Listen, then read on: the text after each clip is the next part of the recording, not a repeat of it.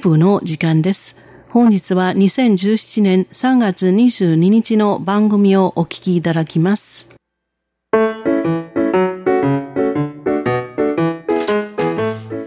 リスナーの皆様、ようこそティールームへの時間です。この時間では台湾の今に関する様々な話題を取り上げてご紹介してまいります。塚越がお届けいたします。突然ですが、まずは雑学クイズと参りましょう。中華民国台湾にあって日本にないものは何でしょうか？まあ、いろいろな答えが返ってくるとは思いますが、私が答えとして用意しておいたのは相当です。日本にはいませんよね。中華民国台湾の総統は国家元首として対外的には中華民国を代表して諸外国と向き合い、内政方面では政治上の最高責任者、陸海空軍の統率者という役目を負います。総統は何かといろいろ忙しいものですが、いろいろな方とのお付き合いというのも、これまたないがしろにできない大切なお仕事の一つ。現職の蔡英文総統は去年5月に就任して以来、これまでに2度友好国を訪問していますが、これも中華民国の顔として友好国との関係維持を図る重要任務だからです。普段台湾にいる時にも常にいろいろな方たちと会見したり、地方を訪ねたりしています。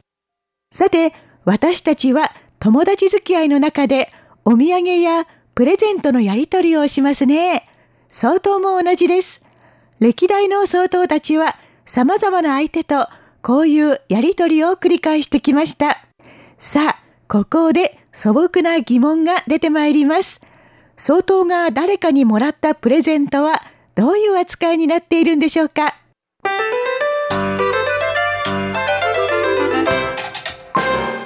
台湾には国史館という総統府直属の資料館があります。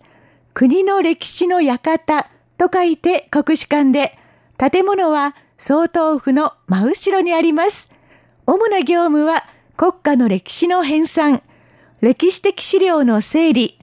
歴史的文物のコレクション、そして歴代の総統ゆかりの文物の管理と保管。となっています。総統ゆかりの文物というのは具体的には写真類、自筆の手紙、公文書や日記などの書類、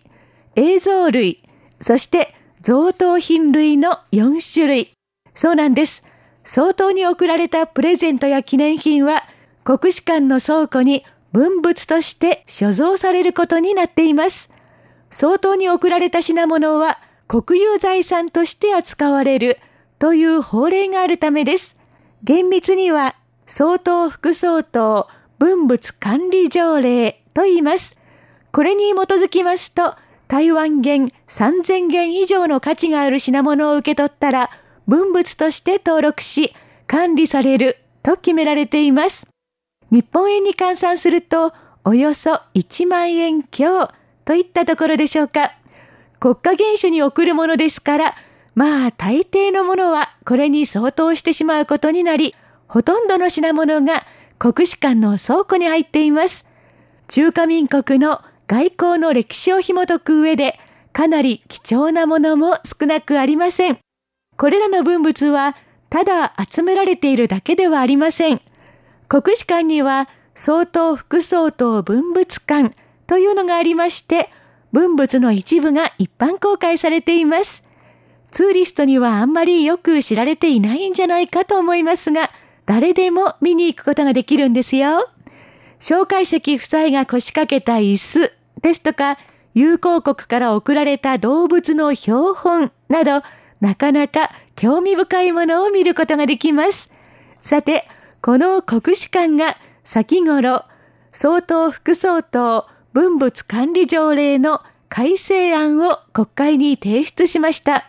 これには国史館のちょっと困った事情があったためだそうですが、その困った事情って何なのか気になりますね。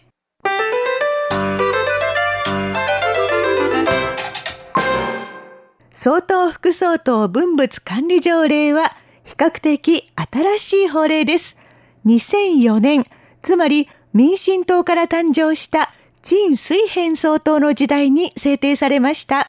それ以前にも、小海石総統や李登輝総統など合計4名の総統がいまして、法令はそれら制定以前の歴代総統にも適用されると明記されています。ですから、過去の総統ゆかりの文物もあるにはありますが、事実上、法令制定後の総統、つまり、陳総統、馬英九総統、現職の蔡英文総統のものが大多数を占めています。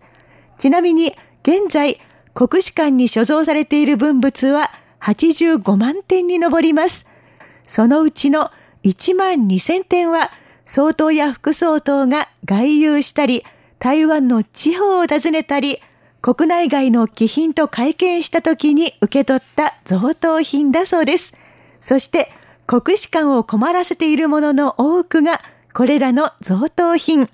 書画や楽器、陶芸品。このあたりまでは、まだ想像できなくもないですが、なんと、掃除機や空気清浄機などまでが一色たに所蔵されてしまっているんです。どうしてでしょうか？もちろん、そういうのを送る人がいるからですよね。現職の蔡総統は、無類の猫好きで知られています。ペットを飼っているなら必要だろう。ということで、先方にしてみたら行為なんですが、法令があるため、蔡総統は本当にこれを家に持ち帰って使うことはできません。でも、だからといって、このまま放っておくのもどうでしょうか。場所は取るし、劣化してしまうし、いいことは一つもありません。こういうものだと、文物館で展示するわけにもいかないですよね。本当に困ったものです。ということで、今回、国史館が提出した法改正案は、これらの贈答品を分類する項目を新たに加え、不要なものを処分したり、他の場所に移したりできるようにするためのものだったんです。これまではこれがなかったために来るものは拒まずという状態で物が増える一方だったんですね。相当の文物は国有財産ですから処分するとは言っても売ることはできませんが少なくとも慈善団体など他のところに寄贈することができるようになります。もし価値の高い芸術品や学術研究に役立つものであれば、それにふさわしい博物館や美術館、学術機関などに受け入れ先になってもらうケースも出てきそうです。いずれにしても、そのままずっと国史館に置いておくべきものと、他に移した方がいいものを分類することができるようになれば、いただいたものを有効に利用することができますね。それにしても、2004年の法制定から今まで、実に13年間、たまりにたまってきた贈答品の数々、この中に一体どれくらい掃除機のような困った品物が入っていたんでしょうね。担当者のみ知るといったところでしょうか。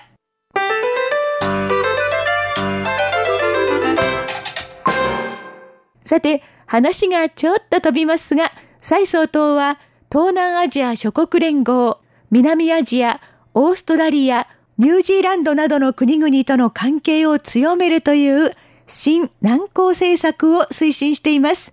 そのために国史館の総統副総統文物館でもこれに合わせて今年から新南高コーナーを新設。これらの国々から送られた文物を展示しています。中でも一番人気なのは総統就任式典の折にシンガポールから送られた蔡総統が飼っている猫の絵です。ちょっとふてぼてしい顔つきのオス猫ですっごく可愛らしいんですよ。蔡総統、本心は持って帰って飾りたかったんじゃないかななんて勝手に想像してしまったりします。なかなか面白いので、リスナーの皆様も台湾にいらっしゃった際には、ちょっと覗いてみてはいかがでしょうか。ようこそティールームへご案内は塚越でしたこちらは台湾国際放送です。